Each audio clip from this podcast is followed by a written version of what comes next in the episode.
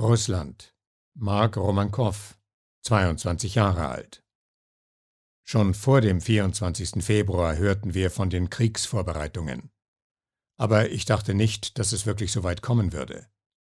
Ich dachte, es wird eine ähnliche Situation geben wie 2008 zwischen Russland und Georgien, als es um die Frage ging, dass Georgien der NATO beitreten könnte. Ich erwartete ein ähnliches Kräftemessen.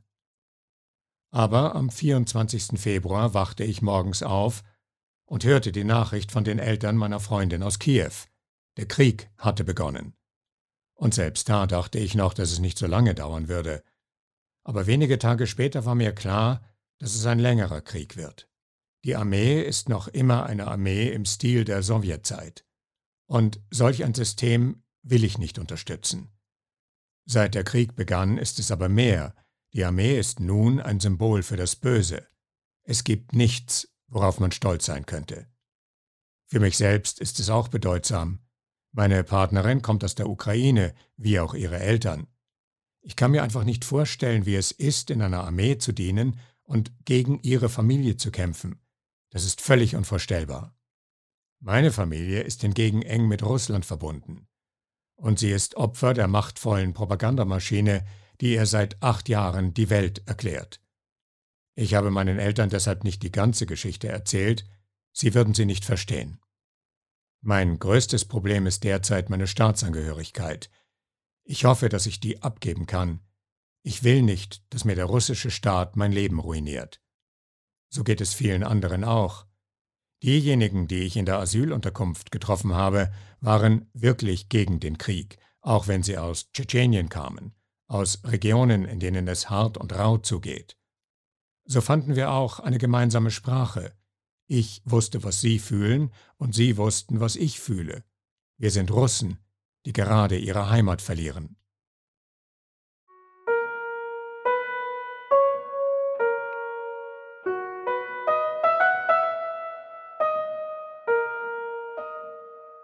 Vlad, 18 Jahre alt, aus Weißrussland.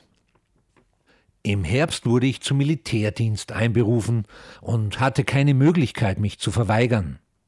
Am 24. Februar war ich erst vier Monate im Dienst und wusste nicht einmal, wie man mit einer Waffe umgeht.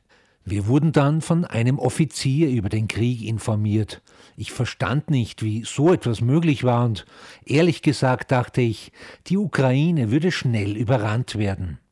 An diesem Tag dachten wir, dass Belarus in den Krieg ziehen würde. Ein belarussischer Soldat hatte doch kein Motiv. Warum sollte er einen ukrainischen Soldaten oder einen ukrainischen Zivilisten töten? Aber Soldaten sind entbehrliches Material, Kanonenfutter, Sie gehorchen nur dem Befehl eines vorgesetzten Offiziers und sie haben kaum eine Wahl. Auf Befehlsverweigerung stehen acht bis 15 Jahre. Das heißt, ein Soldat muss töten, oder er sitzt im Gefängnis, oder er flieht. Die meisten Wehrpflichtigen haben ähnliche Ansichten wie ich, denn sie sind jung und wollen leben, nicht sterben. Sie wissen, dass der Krieg den Belarussen nichts als Schmerz, Tod und Töten bringen wird. Vielleicht gibt es diejenigen, die kämpfen wollen, aber das sind nur wenige. Die Beamten, mit denen ich gesprochen habe, haben die gleiche Einstellung. Sie haben Familien und Kinder und wollen auch nicht ihr Leben riskieren, um in einem Zinksack nach Hause zu fahren. Ich habe eine Woche im Voraus mit den Vorbereitungen für die Flucht begonnen. Ich besorgte mir eine Karte der Gegend, überlegte mir, welche Straße ich nehmen sollte und plante, zu welcher Tageszeit ich laufen wollte. Ich hielt es für eine Aufgabe, die erfüllt werden musste, weil ich es mental nicht mehr aushalten konnte. Als ich es geschafft hatte und in Sicherheit war, war ich sehr bewegt und mir wurde klar, dass ich nicht so bald nach Hause kommen würde, dass ich meine Verwandten noch lange nicht sehen würde. Ich befinde mich jetzt in einem Flüchtlingslager und warte auf Asyl. Wenn ich zurück nach Belarus gehen würde, drohen mir bis zu 20 Jahre Gefängnis, und ich könnte des Terrorismus und Extremismus bezichtigt werden, weil ich mit einer Waffe davongelaufen bin. Jetzt hat der Druck auf meine Verwandten zum Glück wenigstens nachgelassen.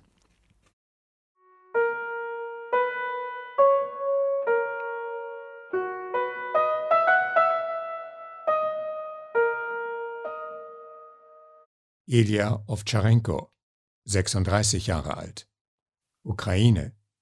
Als ich hörte, dass der Krieg begonnen hatte, war ich bei der Arbeit in Ungarn. Der Gedanke, der mir durch den Kopf ging, ich fühlte mich schuldig, nicht alles getan zu haben, um den Krieg zu verhindern und meine Neffen aus dem Kriegsgebiet zu holen. Ich hätte mich aktiver um die Verbreitung der Idee der Gewaltlosigkeit bemühen können. Ich hätte mich in den sozialen Medien und auf Videokanälen aktiver äußern können, deutlich machen können, wie schädlich und gefährlich Patriotismus ist. Deutlich machen können, wie absurd es ist, so viele Menschen zu opfern, um eine Linie auf der Landkarte berichtigen zu können. All das ging mir durch den Kopf. Im Frühjahr war der Geheimdienst schon zu meiner Mutter gekommen und hatte nach mir gefragt. Sie rief mich dann ganz aufgelöst an und bat mich, das Video wieder zurückzunehmen.